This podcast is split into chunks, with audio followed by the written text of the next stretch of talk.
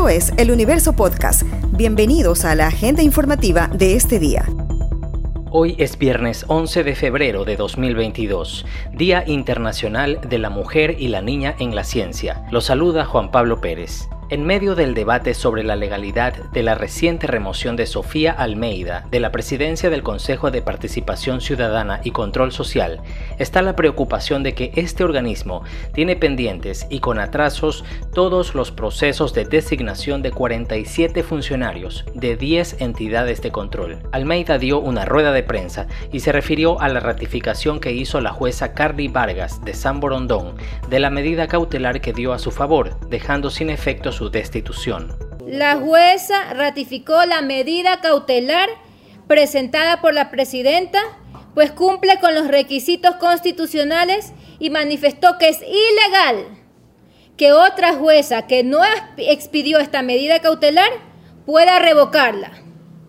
Por lo cual, todas las actuaciones realizadas el día de ayer son nulas e ilegales. Todo lo actuado no tiene validez, señoras y señores de los medios de comunicación y ciudadanía general.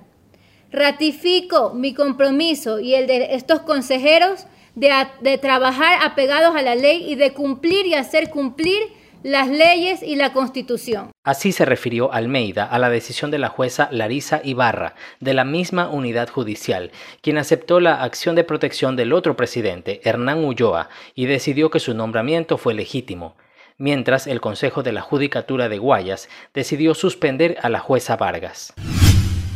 El juez Ali Lozada Prado es el nuevo presidente de la Corte Constitucional, mientras la jueza Carmen Corral fue elegida vicepresidenta estarán en el cargo hasta 2025 tras la primera renovación parcial del organismo. Lozada destacó la decisión colectiva de los magistrados para las designaciones y destacó el legado que dejó la administración saliente, encabezada por Hernán Salgado. Si bien sobre nosotros recae la designación de manera individual, el hecho de que esta decisión haya sido unánime muestra que lo que enfrentaremos a partir de ahora institucionalmente lo haremos de manera colectiva, buscando con frecuencia posible que nuestras decisiones sean lo más consensuadas y buscando garantizar la independencia de cada una y cada uno de los jueces. Y nosotros somos muy conscientes que esta Corte tiene una herencia valiosa que el país entero reconoce que la Corte Constitucional ha cumplido con su función, que es intervenir en la resolución de conflictos para defender los valores constitucionales.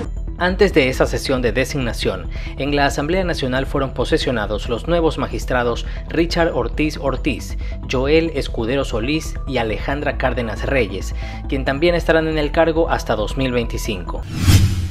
El presidente de la República, Guillermo Lazo, recorrió los sectores del cantón Balao que fueron afectados por el invierno. En esta localidad de Guayas se desbordó el río que pasa por la cabecera cantonal y provocó inundaciones en varios sitios urbanos y rurales. El mandatario mencionó que es necesario que en dicho cantón se trabaje en soluciones definitivas para evitar que las inundaciones se repitan cada año en la estación invernal. El Ecuador tiene que encontrar el camino final de la solución de sus problemas, no simplemente hacer un arreglo por el invierno, quedar bien con Balao, irnos de aquí aplaudidos hasta el próximo invierno donde se vuelven a repetir estos hechos. Señor alcalde, usted como alcalde, asuma la responsabilidad del proyecto del dragado, del puente y de los muros. El gobierno nacional, a través del Ministerio de Transporte y Obras Públicas, va a estar junto a usted con los recursos económicos necesarios para el dragado, muros y puentes. Mientras el vicepresidente Alfredo Borrero estuvo en el recinto El Palmar, en Cotopaxi, que también fue afectado por el desbordamiento de ríos. Varias casas quedaron destruidas por el temporal invernal. Se anunció que se trabaja en habilitar la vía La Tacunga-La Maná. Un deslizamiento de tierra en un tramo de la calle Leonor Santana, en el sector Lomas de Urdesa, norte de Guayaquil, mantiene en zozobra a los moradores de esta última ciudadela y de Urdesa Norte, hasta donde cayó el material sobre un solar abandonado. Fernando Meneses, morador del sector, aseguró a El Universo que hace dos años en ese predio fue retirada la ladera del cerro con maquinaria pesada y que las fuertes lluvias provocaron el deslizamiento. El problema radica es que el, constructor que, hizo aquí esto no midió bien las consecuencias.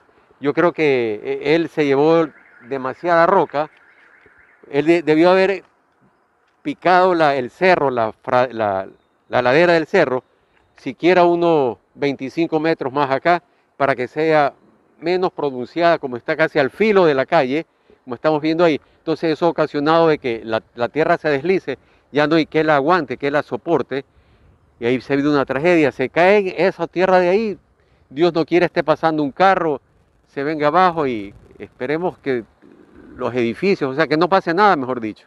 El municipio indicó que se ha notificado al propietario de dicho predio sobre estos hechos y que él debe tomar los correctivos en forma urgente. En la calle que está arriba, personal del cabildo colocó vallas para evitar el tránsito de vehículos ante el temor de que colapse.